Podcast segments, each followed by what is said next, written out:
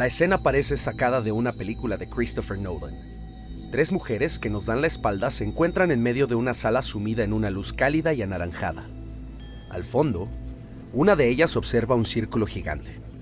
Una pantalla o una ventana que revela en su interior una ciudad futurista, una ciudad que parece doblarse sobre sí misma como París en Inception.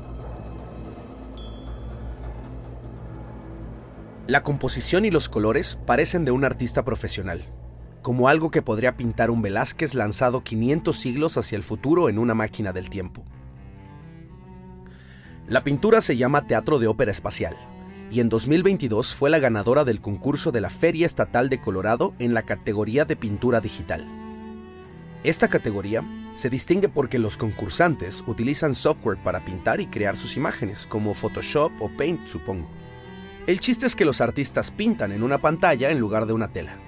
Pero Teatro de Ópera Espacial no fue hecha por el ganador Jason M. Allen, sino que fue generada por él a través de la inteligencia artificial Midjourney.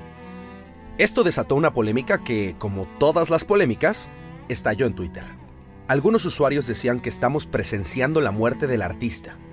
Otros, que si los empleos más creativos pueden ser dominados por una inteligencia artificial, entonces, ¿qué nos espera como sociedad? La verdad es que la imagen está increíble, pero tiene un no sé qué que me distrae, algo fuera de foco, algo genérico que no me permite concentrarme en ella. Pero sinceramente, no sé dónde empiezan y dónde acaban mis propios sesgos. Nunca había visto la pintura hasta que leí la noticia del concurso. Si hubiera creído que la pintó un humano, ¿estaría más conmovido? ¿Más sorprendido? ¿Más dispuesto a aceptarlo como arte? ¿Puede una computadora crear una expresión genuina del dolor humano? ¿Cuál es el futuro de la creatividad cuando una máquina puede generar un poema o una pintura ganadora en cuestión de segundos?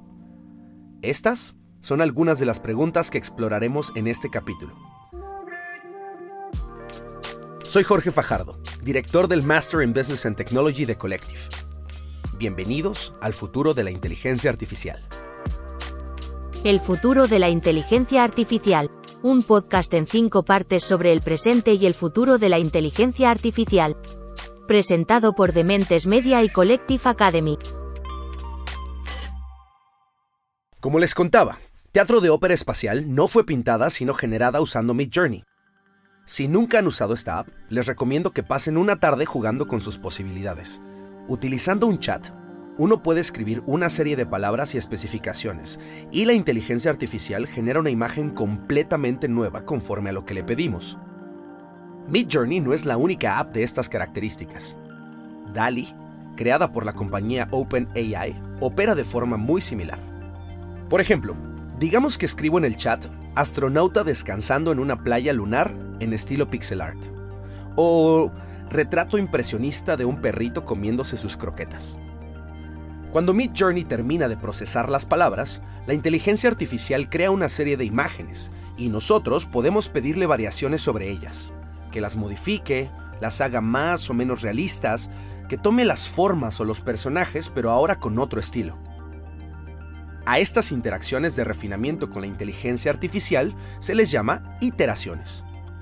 Es decir, la inteligencia artificial está aprendiendo y recolectando nuevos datos para crear algo más acorde con nuestro gusto. Sería el equivalente a un pintor borrando un trazo a lápiz o cambiando el color de un óleo al aprender un nuevo estilo, pero de forma automática y multiplicado por millones de iteraciones que ocurren cada vez que un usuario modifica una imagen. Cuando hablamos de iteraciones, estamos hablando de procesos de mejora. Entonces, nosotros decimos que un modelo de inteligencia artificial, distinto a modelos de código que no son de inteligencia artificial, va aprendiendo y va mejorando. Y así como un humano mejora con entrenamiento de natación, los algoritmos también mejoran con entrenamientos. Entonces, cada iteración corresponde a un entrenamiento donde haces cambios ya sea en el algoritmo, en los datos, incluso en el tipo de computadora en el que estás corriendo este algoritmo para que mejore el resultado que queremos. La voz que escuchan es la de Victoria Martín del Campo. Victoria no solamente es científica de datos, sino que también dedica su vida a la filosofía y a Chimali, un software que utiliza la inteligencia artificial para detectar comportamientos y contenido potencialmente peligroso para niños. Chimali es un software que podemos descargar en los dispositivos de los menores de Latinoamérica y con procesamiento de lenguaje natural entiende todo el texto que pasa por pantalla, diferenciando el contexto de aquello que es peligroso que aquello no es peligroso, ¿no? Porque puedo estar leyendo una conversación que dice me muero por ir de vacaciones, lo cual es normal, o una que diga me muero de tristeza, ya una semana así. Entonces, el procesamiento del lenguaje natural en español a lo que nos ayuda es a entender amenazas y sobre todo distinguir lo que es amenaza, lo que no es amenaza a través del contexto. Para que Chimali o cualquier otra inteligencia artificial aprenda lo que es peligroso o no, un humano la entrena. No pueden verlo, pero estoy haciendo comillas con mis dedos. O le alimenta miles de datos sobre contexto, lenguaje, vocabulario, etc. Y poco a poco, a través de iteraciones, la inteligencia artificial aprende lo que queremos que aprenda. Así aprenden al principio los softwares de ajedrez para después desarrollar estrategias imposibles de comprender para un humano. Pensemos en el algoritmo de Netflix. Si no nos está dando buenas recomendaciones de películas, vamos a hacer una segunda iteración, ya sea moviendo los datos de las personas o metiéndole más películas o moviendo el algoritmo para que pueda hacer mejores recomendaciones con cada iteración. Para generar su obra de arte, Jason Allen no tomó una brocha virtual, eligió el color naranja y pintó la luz de la sala que aparece en su obra sino que escribió algunas palabras en el chat de Mid Journey y después tuvo cientos de iteraciones con la inteligencia artificial hasta que quedó satisfecho con el resultado. Según el propio Allen, pasó más de 80 horas creando teatro de ópera espacial y generó más de 900 imágenes. De estas, escogió sus tres favoritas y las mandó al concurso. No tengo idea si los otros artistas hayan pasado más o menos tiempo creando sus pinturas, pero aún así, 80 horas generando un cuadro no me parece poco. También nos permite pensar en algunas preguntas. ¿Se deberían permitir las imágenes generadas con inteligencia artificial en los concursos de arte? ¿Qué pasa si se prohíben y son imposibles de distinguir de un cuadro original? ¿Dónde queda el artista en este caso? ¿Cuál es el valor de una pintura? La técnica, el proceso de creación, el dolor o la alegría humana detrás de ella. ¿Se puede programar la creatividad? No. O sea, también una, inteligencia artificial puede ser creativa sin ningún componente humano. O sea, no estoy tratando de decir que esas cosas no son creativas. Estoy diciendo más bien, como la mente humana sí usa creatividad, aunque haya un otro ser también creativo y también capaz, sigue teniendo valor tu expresión individual. Él es Andrés Campero. Sí, ¿qué onda? Soy Andrés Campero. Andrés estudió economía y ciencia política en el ITAM, así le dicen ellos. Luego empezó un doctorado en economía y matemáticas, pero lo cambió por uno de neuro y ciencias cognitivas enfocadas en inteligencia artificial. Le preguntamos a Andrés de qué hablamos cuando hablamos de que una inteligencia artificial piensa. Si el término pensar deberíamos ponerlo entre comillas creo que no, es, no lo tienes que poner tan entre comillas, sino más bien en pregunta, o sea, en signo de interrogación, porque no sabemos bien y siento que hay opiniones a veces muy fuertes, como hay gente que sin duda hay académicos buenos que te van a decir, obviamente no piensa como pero siento que también hay mucha gente muy capaz que sería mucho más cauteloso en con qué tantas seguridades en aseveraciones como esa. No sé, fíjate, o sea, ¿a qué grado ChatGPT tiene que crear un modelo del mundo? Donde entiende ciertas cosas de causalidad y cuando le haces una pregunta representa cosas como, ah, este es un humano, entonces seguramente su intención es esta y así, así, así. Sobre todo con los progresos recientes no sabemos. Hasta hace poco, o sea, definitivamente la manera en la que aprende es muy distinta a la de un humano, o sea, intentan a, intentan a predecir la siguiente palabra, que es más probable que viniera en dado el contexto.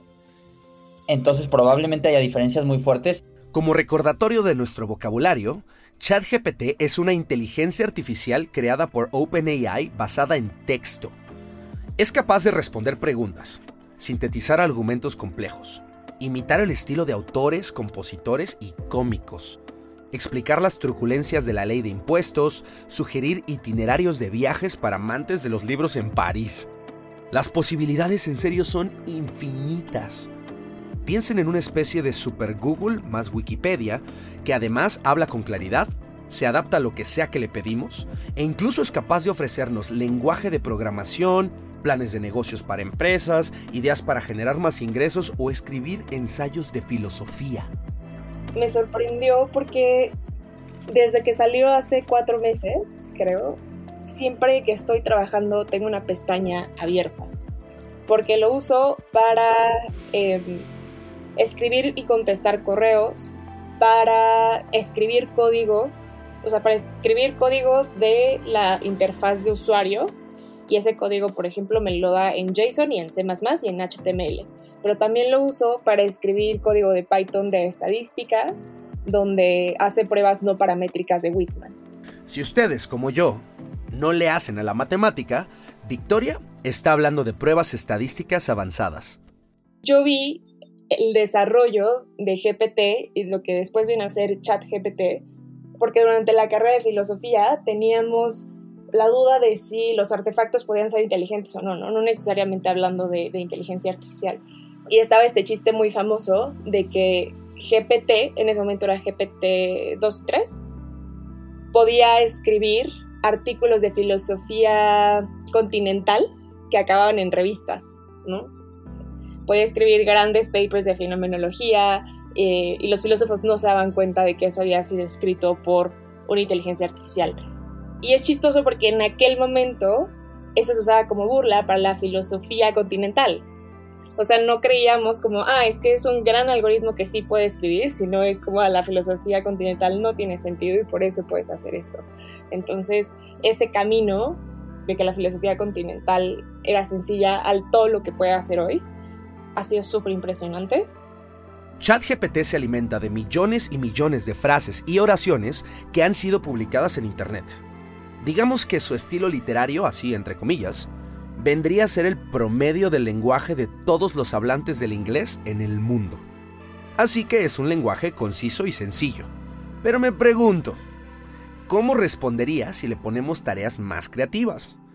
Esto fue lo que escribió ChatGPT cuando le pedí una canción de desamor al estilo José Alfredo Jiménez. Su primer resultado fue más general, así que le pedí que le metiera más historia. Así que sin más preámbulo, aquí tienen el estreno de No me olvides, un clásico moderno de la canción ranchera.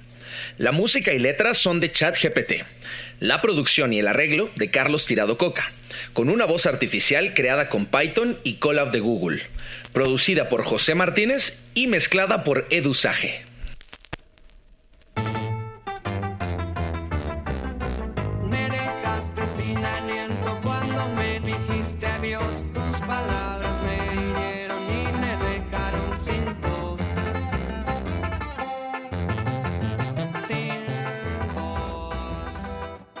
He estado jugando varias horas con ChatGPT y este ha sido uno de los momentos que más me ha sorprendido. Definitivamente es capaz de imitar el estilo directo y sencillo de José Alfredo en su letra. Además, la arrojó completamente en español, lo cual me impresionó aún más. Pero algo le hace falta a la canción, ¿no? La verdad no creo que vaya a ser un éxito en el Tenampa o en la carnita asada del domingo.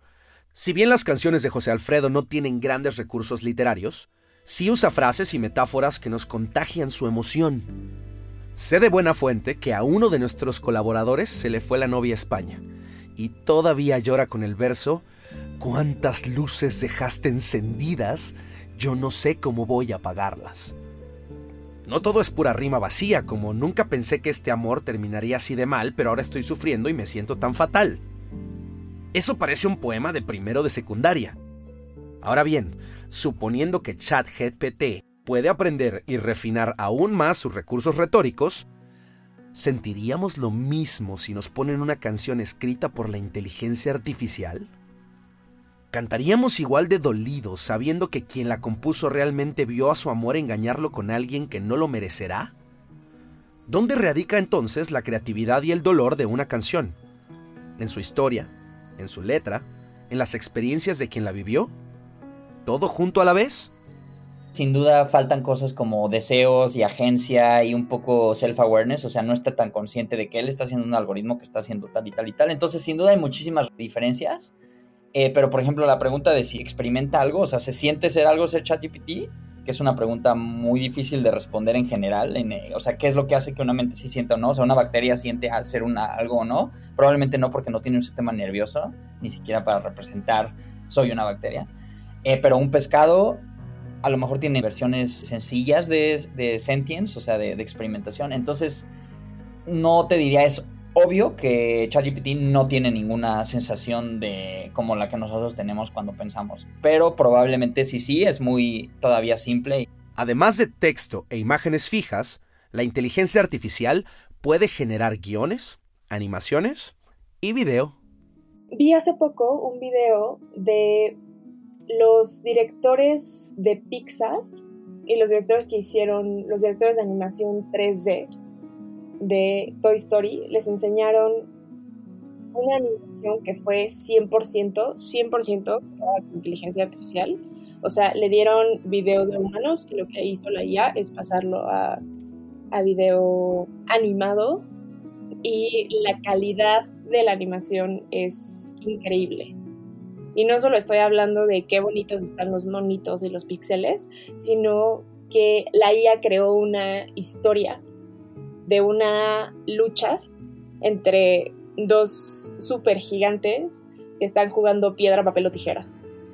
Entonces, los cortes, em, los efectos, la animación, todo eso fue diseñado por inteligencia artificial, lo cual pone en tela de juicio la, el, valor de los animadores y el valor de los actores, por lo cual, eso porque es muy, muy bueno, ¿no? Entonces, a la hora que tengamos que decidir em, a qué le vamos a poner atención, va a ser una decisión difícil.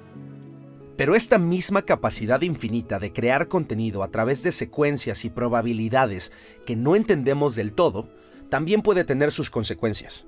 Por ejemplo, ah, ¿habrá menos trabajo para animadores y artistas, como dice Victoria? ¿El trabajo de tutores y maestros estará en peligro? ¿Serán necesarios los copywriters de las agencias de publicidad? porque le pedí a ChatGPT un comercial de un banco y me arrojó un guion igualito a los miles de comerciales de bancos que hemos visto. Familia, momentos difíciles, asesores de banco ayudándolos, etc. Bueno, hasta le puso un eslogan. Banco Genérico de Monterrey, acompañándote en tus decisiones financieras. Incluso hay consecuencias éticas y morales más profundas que exploraremos en otro capítulo pero como ejemplo de creatividad mal encausada están los deepfakes. Otra de las tecnologías eh, con la que yo me quedo pasmada y al día de hoy creo que no tenemos claro cuál va a ser la solución para este problema son los deepfakes, que en español son los hiperfalsos, que básicamente es los algoritmos tienen la capacidad de replicar audio y video casi a la perfección.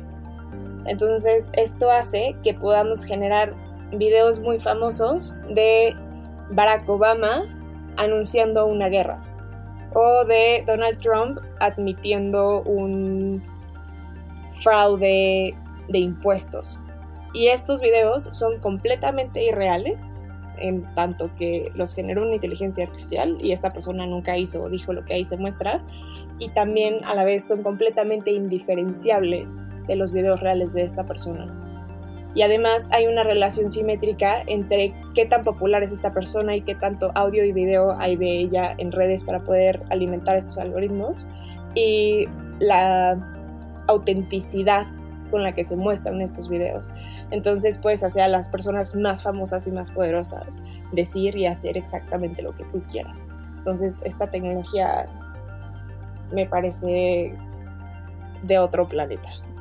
Además parece que la única manera en la que vamos a tener para detectar si algo es o no un deepfake va a ser otros algoritmos de inteligencia artificial que se metan a analizar pixel por pixel diferenciando de cómo se mueve un humano real, ¿no? Entonces, aquí sí es el único plano en el que los algoritmos van a ser los que nos salen de los algoritmos. Por un lado da mucho miedo pensar que mis amigos creativos de publicidad se van a quedar sin chamba pronto si siguen escribiendo los mismos comerciales para bancos. Pero por otro, pues quizá la escritura, la animación y el arte son como el ajedrez. Hoy en día hay inteligencias artificiales y bots que pueden vencer a cualquier humano. De hecho, desde que la supercomputadora Deep Blue venció a Kasparov en el 97, esto es más que una realidad. Fue la primera vez que se demostró que una computadora podía vencer a un campeón mundial.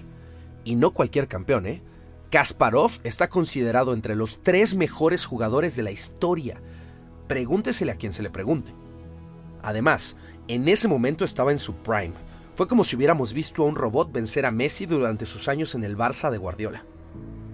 Desde entonces, la capacidad de las computadoras para computar y evaluar millones de partidas de ajedrez, aprender de ellas y utilizar aspectos sutiles de la estrategia del juego es inalcanzable para nosotros. Y sin embargo, hoy en día, hay más gente viendo y jugando ajedrez que nunca en la historia.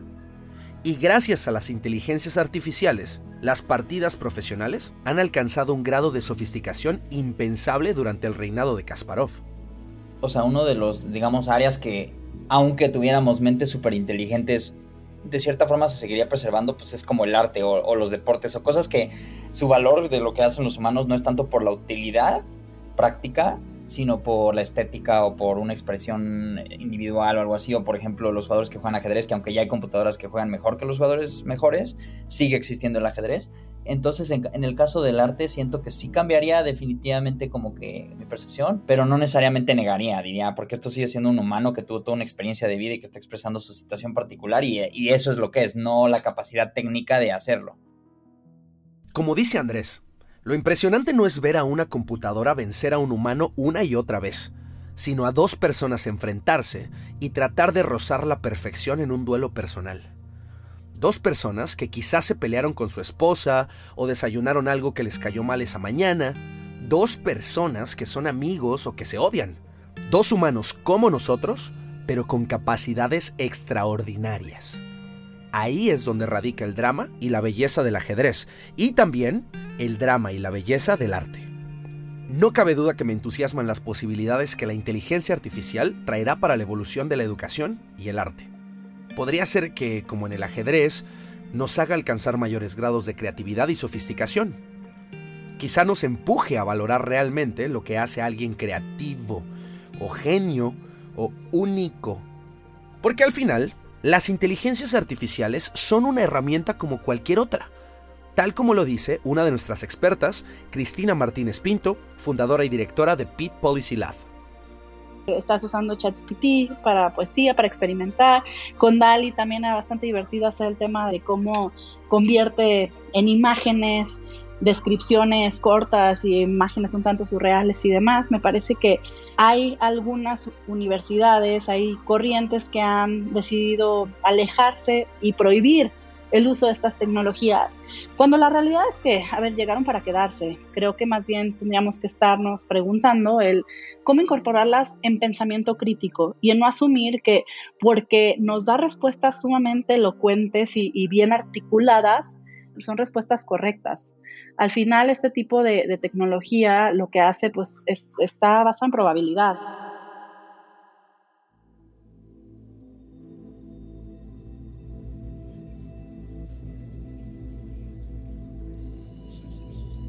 La escena parece sacada de una película de Christopher Nolan.